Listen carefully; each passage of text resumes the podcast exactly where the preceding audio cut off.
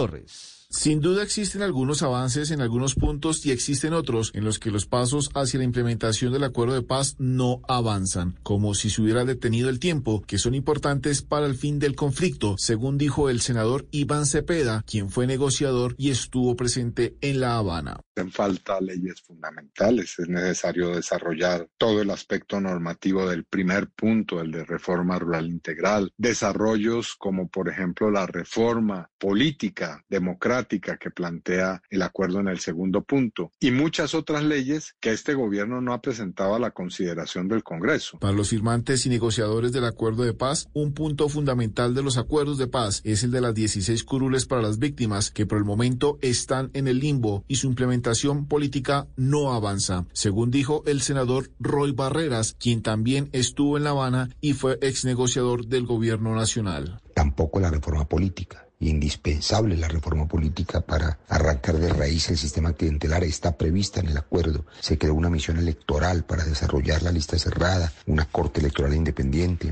la financiación estatal para acabar con el sistema corrupto de compra y venta de votos. Esa reforma está sin hacer. Para el punto 3 que tiene que ver con el fin del conflicto, las cifras no son las mejores, ya que existen más de 220 exguerrilleros, según cifras de las FARC, asesinados por grupos al margen de la ley, según dijo el senador Carlos Antonio Lozada. No se ha eh, avanzado en la formulación de la política pública para el desmantelamiento de las organizaciones sucesoras del paramilitarismo y el gobierno no ha mostrado voluntad para implementar el sistema integral eh, de garantías para el ejercicio de, la política. Según los firmantes, en la Jurisdicción Especial de Paz, JEP, su implementación en su totalidad no se ha realizado como fue firmado en los acuerdos de paz. Allí claramente también hay una deuda enorme porque eh, el Estado, traicionando el acuerdo, desvinculó de los compromisos de asistir a este sistema y particularmente a la jurisdicción especial a los altos funcionarios civiles del, Estado, entiéndase,